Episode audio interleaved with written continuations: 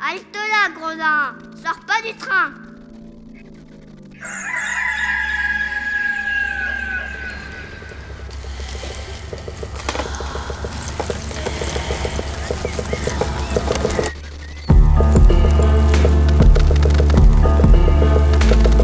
Dès ma plus tendre Plus on est jeunesse, malheureux, plus on souffre. Il faut plaindre les affligés. C'est une loi de loi de l'humanité. puis de manière ou d'autre, les consolations arrivent et la douleur s'en va. Damit nun durch mich ein Unrecht Je me propose de raconter sans nouvelles ou fable, ou parabole, ou histoire, à notre. L'an 1348, la peste se répandit dans Florence. On trouvera dans ces nouvelles plusieurs aventures galantes, tant anciennes que modernes.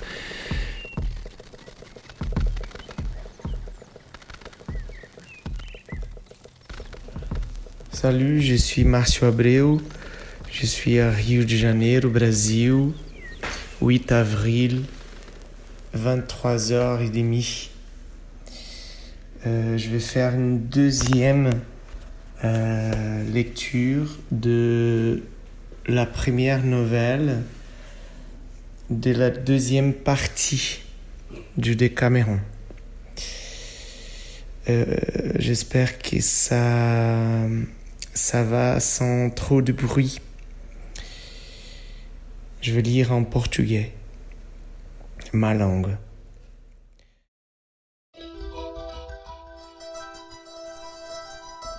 Não faz muito tempo vivia em Treviso um alemão chamado Henrique. Homem pobre que, em troca de pagamento, carregava coisas pesadas para quem o solicitasse. E com isso, ele era visto por todos como pessoa de vida santa e boa. Assim, seja verdade ou não, afirmam os trevisanos que, bem na hora da sua morte, todos os sinos da igreja matriz de Treviso começaram a soar sem que ninguém os movimentasse. Considerando tratar-se de milagre, todos diziam que aquele Henrique era santo. E o povo todo da cidade acorreu à casa onde jazia seu corpo, que, na qualidade de corpo santo, foi levado à igreja matriz, atraindo para lá coxos, aleijados, cegos e outras pessoas afetadas por outras doenças e defeitos, como se tocando aquele corpo todos pudessem se curar. Em meio a tanto tumulto e vai-vem, chegaram a Treviso três concidadãos nossos, um dos quais se chamava Estete, o outro Martelino e o terceiro Marquese. Esses três que viviam de visitar as cortes dos senhores divertiam os espectadores disfarçando-se, imitando qualquer outra pessoa com gestos insólitos. Nunca tinham ido lá e ficaram admirados quando viram tanta gente correr e, ao saberem por quê, sentiram vontade de ir também. Assim, depois de acomodarem as suas coisas numa hospedaria, Marquese disse: Queremos ver esse santo, mas quanto a mim, eu nem imagino como chegar lá, porque ouvi dizer que a praça está cheia de alemães e de outros homens armados que o senhor desta terra mantém lá para evitar tumultos. Além disso, a igreja, pelo que todo mundo está dizendo, está tão cheia de gente que quase ninguém mais pode entrar. Martelino, que queria muito ver aquilo, disse: Ora, não seja por isso, eu vou encontrar um jeito de chegar até lá para ver o corpo santo. Marquese perguntou: Mas como? Martelino respondeu: Eu vou te dizer. Eu me finjo de aleijado e, como se eu não pudesse andar, você vai me amparando de um lado e o estete do outro, fazendo de conta que querem me levar para lá para ser curado por esse santo. Não haverá ninguém que nos veja que não nos dê passagem.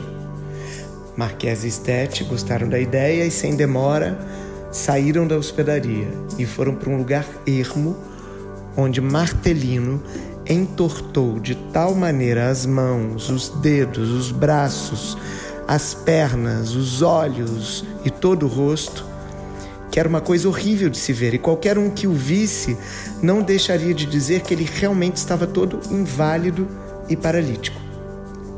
E assim, com esse aspecto, ele, Marquese e Stete, que o amparavam, dirigiam-se para a igreja com ar de piedade, pedindo humildemente, pelo amor de Deus, passagem a quem quer que aparecesse à sua frente.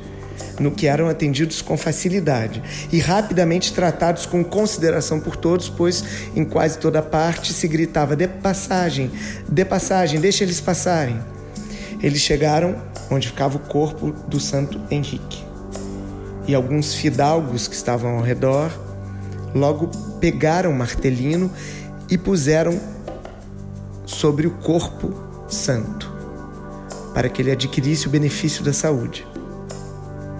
Martelino, depois de um tempinho, sob os olhares atentos de todos que queriam ver o que aconteceria com ele, começou, coisa que sabia fazer muito bem, a fingir que desentortava um dedo, depois a mão, depois o braço, até que desentortou tudo.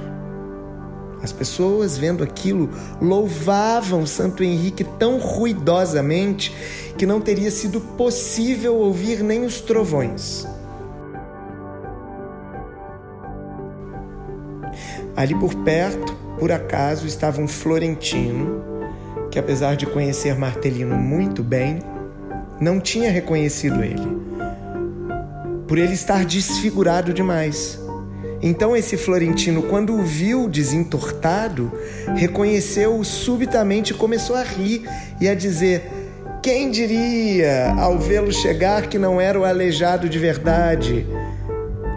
Essas palavras foram ouvidas por todos os trevisanos que estavam ali próximos, que imediatamente lhe perguntaram: Mas como? Ele não era aleijado? E o florentino respondeu: Ele sempre foi tão perfeito como qualquer um de nós mas sabe melhor que ninguém fazer essas brincadeiras de se transformar e assumir, e assumir a forma que quiser, como os senhores acabaram de ver.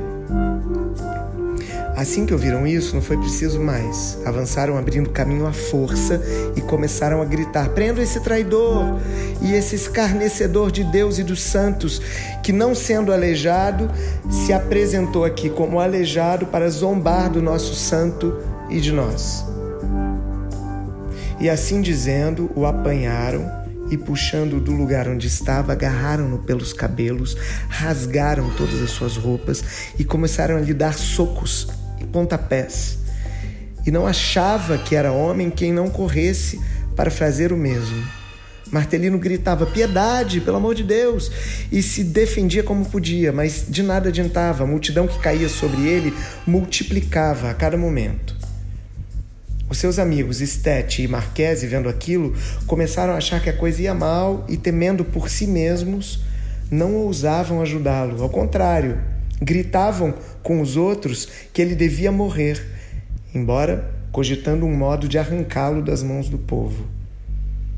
E o povo, sem dúvida, o teria matado, não fosse o estratagema de que Marquese subitamente se valeu pois estando lá fora toda a guarda do lugar, Marquese correu o mais depressa que pôde até o representante da guarda e disse: Piedade, pelo amor de Deus, aí um malfeitor que me roubou a bolsa com bem cem florins de ouro. Por favor, vá lá pegar para recuperar o que é meu.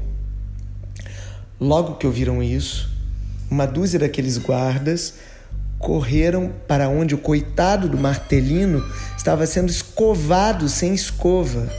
E depois de abrirem a muito custo caminho à multidão, o arrancaram das mãos do povo, todo machucado e rasgado, e o levaram ao palácio. A caminho foram seguidos por muitos que, sentindo-se ridicularizados por ele e ouvindo dizer que o levaram preso por roubo, como não achavam nenhum outro motivo mais justo para desgraçá-lo, também começaram a dizer que, eles, que ele tinha lhes roubado alguma coisa, que tinha roubado a bolsa. O juiz do lugar, que era um homem ríspido, ao ouvir tais coisas, logo chamou a parte e começou a interrogá-lo. Mas Martelino respondia gracejando, como se não desse importância àquela prisão. O juiz, enraivecido, mandou amarrá-lo à corda e dar várias chicotadas, com a intenção de levá-lo a confessar o que todos diziam para depois mandar enforcar. Mas ao ser posto no chão, quando o juiz lhe perguntou se era verdade o que diziam contra ele, De nada adiantando responder que não, Martelino disse: Senhor, eu estou à disposição para confessar a verdade, mas mande cada um que me acusa aqui dizer quando e onde eu roubei e eu lhe direi o que fiz e o que eu não fiz. Então o juiz disse: Tudo bem, eu gosto disso. E mandou chamar vários deles. Um dizia que tinha sido roubada oito dias antes, outro seis, outro quatro, e alguns que naquele mesmo dia. Então Martelino, ao ouvir isso, disse: Senhor, Todos estão mentindo descaradamente. Eu posso provar que eu estou dizendo a verdade, pois não só nunca antes estive neste lugar, como também só estou aqui há pouco tempo.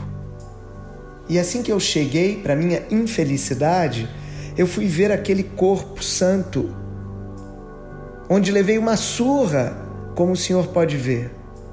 A prova de que estou dizendo a verdade pode ser dada pelo oficial do senhor que está posto nas apresentações, pelo livro dele e também pelo meu hospedeiro.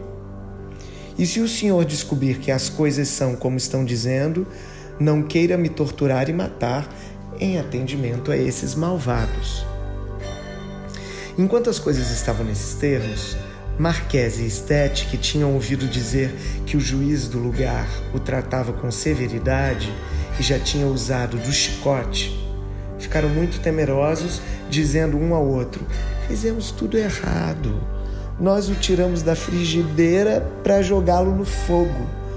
Então, agindo com a maior presteza possível, encontraram o hospedeiro e lhe contaram o que de fato havia acontecido.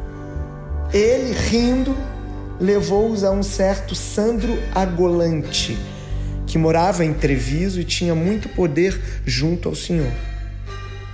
E depois de lhe descrever tudo com minúcias, pediu-lhe, com os outros dois, que cuidasse de Martelino.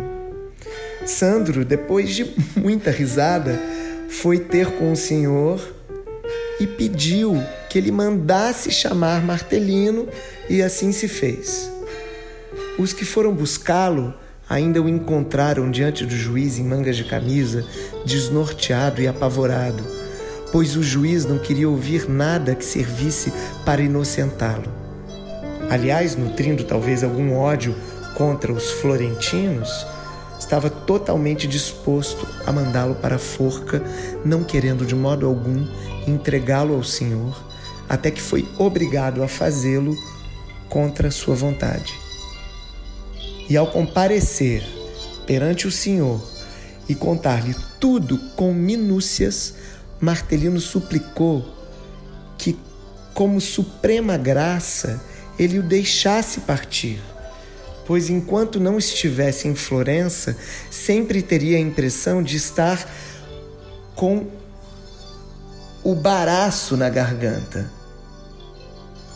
O senhor riu, riu muito daquele incidente e ordenou que dessem um traje para cada um. Então os três voltaram para casa, sãos e salvos, depois de escaparem a tão grande perigo, quando já quase não tinham esperanças.